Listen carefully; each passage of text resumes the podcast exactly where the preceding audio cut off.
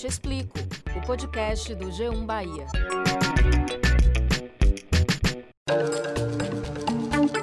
Olá, eu sou Valma Silva, editora do G1 Bahia. E eu sou Camila Marinho, repórter e apresentadora da TV Bahia. E esse é o Eu Te Explico, o podcast do G1 Bahia.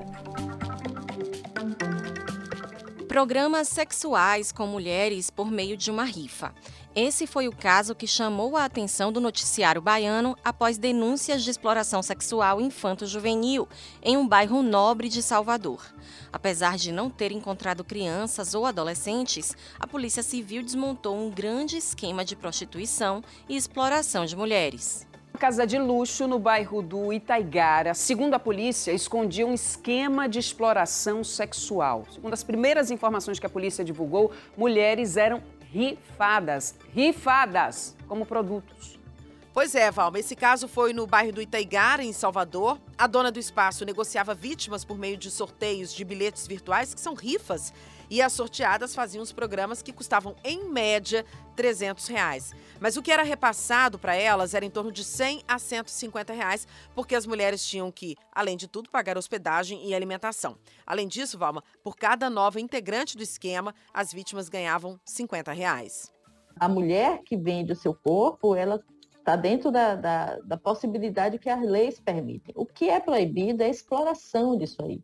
É que alguém ganhe dinheiro explorando essa, essa prática, né? explorando essas mulheres que é, estão nesse mercado de trabalho. O caso Camila chama a atenção não somente pela desvalorização do corpo feminino, mas também para a situação complexa em que vivem as profissionais do sexo, que se submetem a esquemas perversos de prostituição, como esse que foi desarticulado no Itaigara. Elas fazem isso em busca de mais segurança, de melhores condições do que encontram nas ruas da cidade. Inclusive, Camila, as vítimas negaram que estavam no local obrigadas ou sob algum tipo de ameaça, é importante lembrar. Eu consegui conversar com pelo menos duas dessas garotas e elas relataram preocupação com o futuro. Elas disseram que não gostaram muito dessa ação policial porque elas vão ter que voltar a trabalhar na rua, na Barra. Esse foi o relato delas, o que também é um motivo de preocupação tem uma outra questão importantíssima e que preocupa muito as autoridades e a sociedade civil, que é a exploração sexual infanto-juvenil nas estradas do país. É um crime que se esconde no movimento das estradas. Quem passa sempre pelas rodovias diz que muitos meninos e meninas se oferecem pelo caminho. Aqui na Bahia, por exemplo, é muito frequente o resgate de jovens. No caso mais recente, lá em Itaberaba, na região da Chapada Diamantina, três crianças que estavam na estrada em situação de flagrante de exploração sexual foram levadas para o Conselho Tutelar. Pois é, Camila, lamentável este fato. Inclusive, 23 de setembro é o Dia Internacional contra a Exploração Sexual e o Tráfico de Mulheres e Crianças. A Polícia Rodoviária Federal tem um projeto chamado Mapear, que foi criado em 2003 para levantar dados qualitativos em relação à vulnerabilidade para a exploração de crianças e adolescentes. E é sobre o crime de exploração sexual, tanto de mulheres quanto de crianças e adolescentes, que vamos abordar nesse episódio. Convidamos para o nosso bate-papo Daniela Portugal, que é doutora e mestre em Direito Público e presidenta da Comissão da Mulher, advogada da OAB Bahia, e a inspetora da Polícia Rodoviária Federal na Bahia, Liamara Pires, que é presidente da Comissão Regional de Direitos Humanos e da Subcomissão de Valorização da Mulher. A gente começa a conversa com Daniela. Daniela, seja bem-vinda aqui ao Eu Te Explico. É, do ponto de vista jurídico, como é que é configurado um caso de exploração sexual? Bom, existem diversas formas de exploração sexual e cada uma delas poderá responder a um tipo incriminador específico, certo? Então, a gente vai poder, por exemplo, identificar a exploração sexual por meio de redes de prostituição, por meio do tráfico de pessoas para o fim de exploração sexual, por meio de produção, venda, aquisição ou divulgação de conteúdo de pornografia, por meio de turismo sexual. E essas condutas elas são tratadas tanto pelo Código Penal Brasileiro, né, quanto pelo Estatuto da Criança e do Adolescente. Então são diferentes crimes que serão identificados a partir do fato específico né, e das peculiaridades desse fato. Doutora, por favor, explica um pouco para nós sobre o rufianismo. O que é esse crime, afinal? Qual é a punição para quem pratica esse crime? o crime de rufianismo ele está previsto no artigo 230 do Código Penal, que prevê como conduta típica o comportamento de se tirar proveito da prostituição alheia, participando diretamente de seus lucros ou fazendo-se sustentar no todo ou em parte por quem a exerça. É uma conduta né, punida com pena de reclusão de 1 a 4 anos e multa. É, o que é, que é importante a gente compreender com relação à prostituição e ao rufianismo? Né? É, a prostituição em si, ela não se encontra criminalizada no Código Penal. Né? Isso é muito importante. É, o Código Penal ele vai criminalizar diferentes formas de exploração da prostituição, mas não a prostituição em si. Então, o entorno da prostituição ele se encontra criminalizado, mas a prostituição em si, em se tratando de alguém é, maior, com capacidade para consentir com o ato sexual, etc., o ato de prostituição ele não será criminoso. Dentro do movimento feminista, é interessante que se diga, existe uma divergência muito grande sobre a necessidade ou não de nós regulamentarmos o exercício profissional da prostituição, porque há quem entenda que, já que é uma prática que existe, né, ela precisa ser regulamentada até para garantia devida de direitos trabalhistas, direitos previdenciários, etc. E a não regulamentação geraria para as próprias mulheres que exercem essa profissão um prejuízo né, na proteção aos seus direitos trabalhistas e previdenciários, mas há também aqueles que entendam que não existe aí por parte dessas mulheres um consentimento válido para a prática dos atos, já que essas mulheres, em muitos dos casos, é importante que a gente reconheça, estão em, situa em situação de vulnerabilidade social e, portanto, não estariam livres né, e aptas a consentir em serem exploradas sexualmente.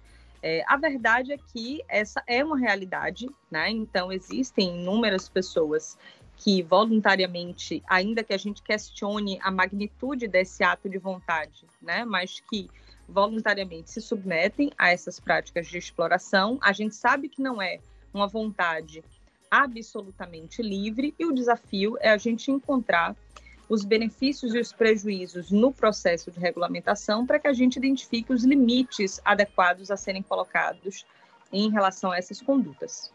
Bom, a gente sabe que desde que o mundo é mundo, tem as profissionais do sexo, as implicações sobre essa questão, como você bem pontuou aí. Agora eu queria saber o seguinte, como feminista, feminista abolicionista, qual que é o seu posicionamento sobre a desvalorização do corpo feminino que é vendido, por exemplo, por meio de rifa? Algo que chocou a todos nós, né, quando ficamos sabendo dessa história aqui. Bom, é, enquanto, enquanto feminista, eu sou uma defensora da liberdade, né? Eu sou uma defensora da liberdade. É, mas, por outro lado, eu identifico, a partir de uma perspectiva interseccional, que as condições raciais e as condições de classe, além de outras questões relacionadas à identidade de gênero, orientação sexual, vão colocar mulheres em uma situação de vulnerabilidade extrema, tal que a, a situação de manifestação de vontade não terá força suficiente para afastar a ocorrência do crime. Né? Então, tentando dizer isso de forma mais simples. Às vezes, uma pessoa ela está tão vulnerável porque está passando fome, porque precisa daquilo para sustentar sua família. Né? Às vezes, ela está numa situação vulnerável tal que o dizer sim, o aceitar participar de uma determinada operação, né, conduta, enfim, de um determinado contexto, não seja uma representação verdadeira de um ato livre de vontade. Doutora, você bem destacou que prostituição em si não é crime e as mulheres que foram encontradas na casa de prostituição disseram que estavam lá por conta própria. É uma situação bem complexa. Qual é a sua opinião sobre isso? E existe algum modo, para além do depoimento dessas mulheres, de identificar se de fato elas estavam lá por livre e espontânea vontade, necessidade, ou sem nenhum tipo de exploração por trás dessa prática? Bom, vejam que eu trouxe aqui o debate do consentimento, mas para o legislador penal, a existência ou não de um consentimento por parte das vítimas em serem exploradas sexualmente não irá, nos termos definidos pelo próprio legislador, não irá afastar a eventual ocorrência do crime, certo? Então, essas mulheres que foram encontradas, quando eu trago aqui o debate do consentimento, é para que a gente as entenda enquanto vítimas, certo?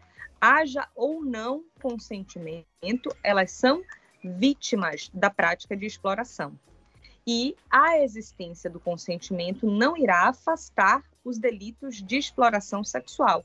Essa é a determinação do nosso legislador, no momento em que ele criminaliza, por exemplo, no artigo 230, a conduta de se tirar proveito da prostituição alheia mediante participação direta ou indireta nos seus lucros, né, fazendo-se sustentar em virtude daquelas atividades. Então, é importante que a gente compreenda qual foi a previsão legal. E a previsão legal, ela não coloca a existência ou não do consentimento da vítima como um fator determinante para a ocorrência ou não de crime. Então, o legislador, ele tem como um fator indiferente a anuência ou não dessas vítimas. O debate que eu trago é justamente para que a gente pense para um futuro em regulamentando o exercício da, da, da atividade profissional, né, da prostituição, se isso, né, e de que forma esse consentimento poderá vir a afastar o cometimento ou não do crime. Mas hoje a nossa lei, ela ela simplesmente criminaliza o ato de exploração sexual, haja ou não uma anuência da vítima. Essa é uma discussão bem polêmica, né? Enquanto alguns defendem como prioridade acabar com prostituição, outros lutam por condições dignas de trabalho para essas mulheres. No seu entendimento, uma prostituta é uma profissional ou uma vítima? Olha, eu acho que essa é uma resposta em que uma coisa não exclui a outra. Sobretudo quando a gente pensa as relações de trabalho de uma maneira crítica e o direito penal e o direito do trabalho, eles estão nesse ponto muito conectados. Porque veja que tanto o direito penal quanto o direito do trabalho lidam diretamente com pessoas vulneráveis, né? Pessoas em situação de vulnerabilidade, pessoas que estão ali desprotegidas, né? Até quando a gente fala de determinados réus, não seria o caso, mas o direito penal e o direito do trabalho lidam, né, no mais das vezes, com populações em situação de vulnerabilidade. Então, é perfeitamente possível que você esteja diante de alguém que seja um trabalhador, uma trabalhadora e que, ao mesmo tempo, seja vítima de uma conduta criminosa. Então, não são respostas que se excluam recipro reciprocamente. A gente tem como acumular esses dois fatores. Então, é perfeitamente possível que estejamos diante de alguém que é e deva ser, de fato, reconhecido enquanto profissional. Então, eu penso que todas as mulheres né, prostitutas são sim mulheres que exercem ali uma profissão, né, uma profissão que coloca a elas em uma situação de risco constante dos mais variados riscos, né? não apenas contra a dignidade sexual e liberdade delas, inúmeros outros. Né? Então, são ali profissionais. Entendo, portanto, que essa atividade deva ser reconhecida para fins trabalhistas previdenciários e todos os outros direitos decorrentes do exercício da atividade profissional, mas ao mesmo tempo que a gente identifique que são pessoas vítimas de um estado de miserabilidade, muitas vezes, né, por não haver ali uma preocupação efetiva dos agentes estatais de prover outras formas de sustento. Então, muitas dessas mulheres estão ali, não todas, mas muitas estão ali por falta de outras oportunidades de inclusão econômico-financeira. A gente sabe que a inclusão no mercado de trabalho para mulheres é muito mais difícil, e se a gente ainda vai agregando outros vetores, como, por exemplo, fatores de identidade de gênero, né, para mulheres travestis e transexuais, fatores relacionados à orientação sexual. Então, a, a ocupação dos espaços né, sociais, ela vai se dificultando quanto mais fatores a gente vai agregar ali e nesse sentido estaremos diante também de vítimas, né? Então eu acredito que o caminho mais adequado ali seja, ao mesmo tempo, o Estado buscar criar e efetivar meios de inclusão socioeconômica dessas mulheres para que de fato elas possam optar e escolher por outros caminhos profissionais, mas ao mesmo tempo sem deixar de reconhecer os direitos previdenciários, trabalhistas e outros de, direitos decorrentes do exercício da atividade profissional. Ou se o Estado pura e simplesmente entende que elas são vítimas, mas não reconhece o, o, o, exercício profissional para a garantia desses direitos, veja que o Estado ele vai estar também violentando essas mulheres. Né? E o Estado não vai poder ser um agente de violência. O Estado ele precisa se afirmar, se afirmar enquanto agente de proteção. Daniela, você tem alguma consideração, algo que você gostaria de pontuar aí, colocar para gente antes da gente encerrar? Bom, eu queria apenas agradecer né, a oportunidade de participação desse, desse podcast. O tema, para mim, é um tema muito importante. Eu penso que a exploração sexual deva ser entendida e, e, e refletida a partir de uma perspectiva crítica, feminista e interseccional. É, acho que é muito importante que nós escutemos essas mulheres a partir do lugar de visão de mundo delas, para que a gente compreenda né, as dificuldades e os desafios e os caminhos que podem ser adotados por nós para a proteção. Eu acho que para que a gente proteja alguém, o primeiro passo é a gente ouvir deste alguém quais seriam os melhores caminhos de proteção Daí a importância de trazer isso para que a gente consiga, ao mesmo tempo, conter as práticas abusivas, impedir situações de violência, de ameaça contra a dignidade dessas mulheres, mas, ao mesmo tempo, reconhecer o exercício de atividade profissional delas para dignificá-las da melhor forma. Então, muito obrigada pela oportunidade de participação, estarei sempre aqui à disposição. Doutora Daniela, muitíssimo obrigada pela sua participação no nosso podcast. Foi uma satisfação conversar com você e uma verdadeira aula que você nos deu sobre cidadania e direito das mulheres. Obrigada. A gente conversa agora com a inspetora da Polícia Rodoviária Federal na Bahia, Lia Mara Pires. Nós estamos falando sobre exploração sexual e, dentro desse aspecto, há uma situação ainda mais grave que envolve crianças e adolescentes. Como tem sido o combate à exploração sexual infanto-juvenil nas estradas da Bahia? que sabemos, infelizmente, é um problema muito comum no nosso estado, né? O trabalho que a Polícia Rodoviária Federal faz, ele se subdivide em duas duas, dois aspectos principais, né?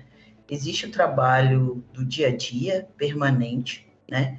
De fiscalização nas rodovias federais que cortam o estado da Bahia, é, nos diversos pontos locais, situações que acontecem nas rodovias federais, e em virtude de aproximadamente 20 anos atrás, lá no ano de 2002, é, essa situação da exploração sexual de crianças e adolescentes né, ter se mostrado extremamente grave, é, os ouvintes devem lembrar que houve uma CPI, inclusive, que foi indicada como CPI da pedofilia, né, e que demonstrou uma série de situações que aconteciam de exploração sexual de crianças e adolescentes. Em virtude desse processo, em virtude da identificação das rodovias né, e no que condiz a, a Polícia Rodoviária Federal das rodovias federais, como pontos nos quais acontecia esse tipo de exploração sexual, foi criado o projeto Mapear. O projeto Mapear é um projeto que a Polícia Rodoviária Federal desenvolve desde 2003 e o objetivo principal dele é ser uma grande pesquisa para verificação do risco de ocorrência de exploração sexual nas estradas e rodovias federais. Recentemente, né, em maio deste ano, foi realizada uma operação nacional, né, Operação Nacional de Combate à Exploração Sexual de Crianças e Adolescentes. Nessa operação, é, nós fizemos um grande, um grande pente fino em todos os mais de 800 pontos é, detectados na Bahia como de risco de ocorrência da exploração sexual. Inspetora, baseada nesse projeto Mapear, eu queria que a senhora pudesse nos dizer quais são os locais aqui na Bahia onde mais se observa a exploração sexual de crianças e adolescentes. A senhora falou aí em mais de 800 pontos de risco na Bahia. Tem algumas cidades onde isso acontece de forma mais é, é, frequente? Então, é, é bem importante a gente deixar bem nítido uma questão. Esses pontos não são pontos de ocorrência de exploração sexual. Né? Nestes pontos, não quer dizer que existam 800 pontos de exploração sexual na Bahia. Quer dizer que a partir do levantamento que é feito no mapear, que é um, uma grande estratégia de levantamento de risco para atuação preventiva, nestes pontos foi é, identificada uma maior possibilidade de ocorrência. Mas estes pontos, volto a repetir, não são pontos de exploração sexual efetiva. São pontos nos quais foi feito um levantamento de risco e se identificou a possibilidade da ocorrência da exploração sexual nestes pontos ter uma probabilidade maior. Por conta disso, é feito um trabalho maior de fiscalização nestes pontos. Existem cidades onde esses pontos são mais frequentes, por exemplo, é, temos aqui Feira de Santana, que é o maior entroncamento rodoviário. Há algumas cidades onde essas ocorrências elas são mais frequ frequentes? Sim, é, no, o mapear ele traz para a gente esse grande levantamento, né? E a partir desse levantamento ele nos indica, inclusive, é, para onde olhar e como olhar com relação à possibilidade de ocorrência de exploração sexual. E os pontos estão mais concentrados próximos de grandes áreas urbanas. Então, sim, Feira de Santana, né, Vitória da Conquista, Salvador, Simões Filho, que é a nossa, né, a unidade operacional mais próxima de Salvador, mais a BR-324, todos esses locais onde há uma maior concentração urbana, de população, de comércios, acabam sendo locais onde o risco de exploração sexual é mais alto e há mais pontos é, mapeados né, no nível de alto risco e de risco crítico de ocorrência. Inspetora, e qual é o perfil da vítima de exploração sexual aqui na Bahia? Então, se a gente pode falar em um perfil, né, a gente sempre tem o perfil de crianças e adolescentes que passaram por uma série de violações de direitos, sejam eles direitos que a família precisava garantir e não conseguiu, seja eles direitos que o Estado precisava garantir, a sociedade precisava garantir e não conseguiu.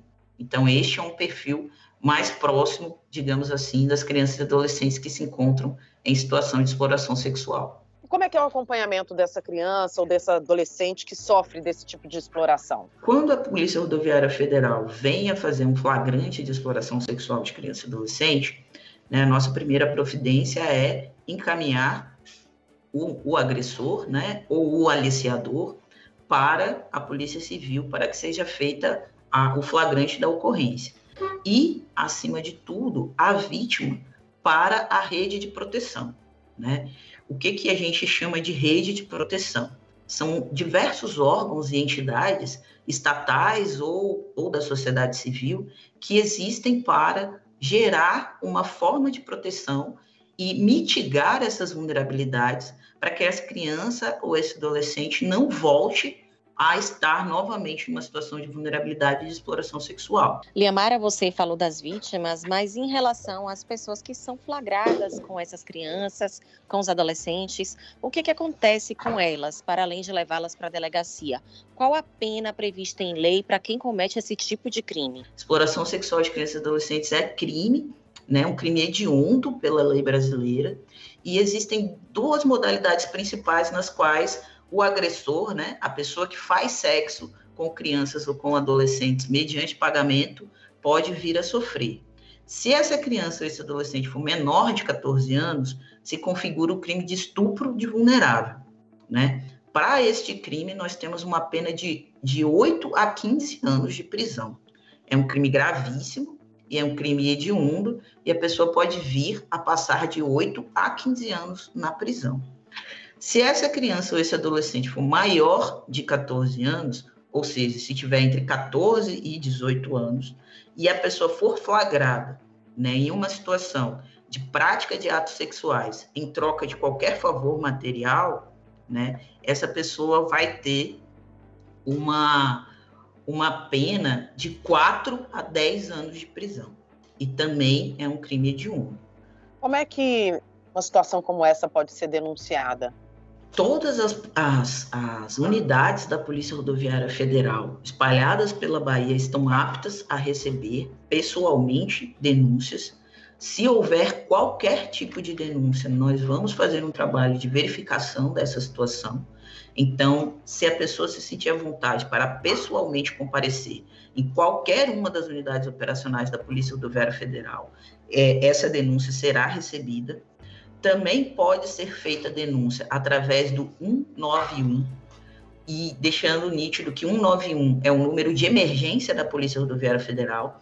Então, se a pessoa estiver verificando uma situação que está ocorrendo neste momento, o mais indicado é que ela ligue para 191 e, e, e relate a situação para que possa ser feito, enviada uma viatura da Polícia Rodoviária Federal para fazer o atendimento imediato.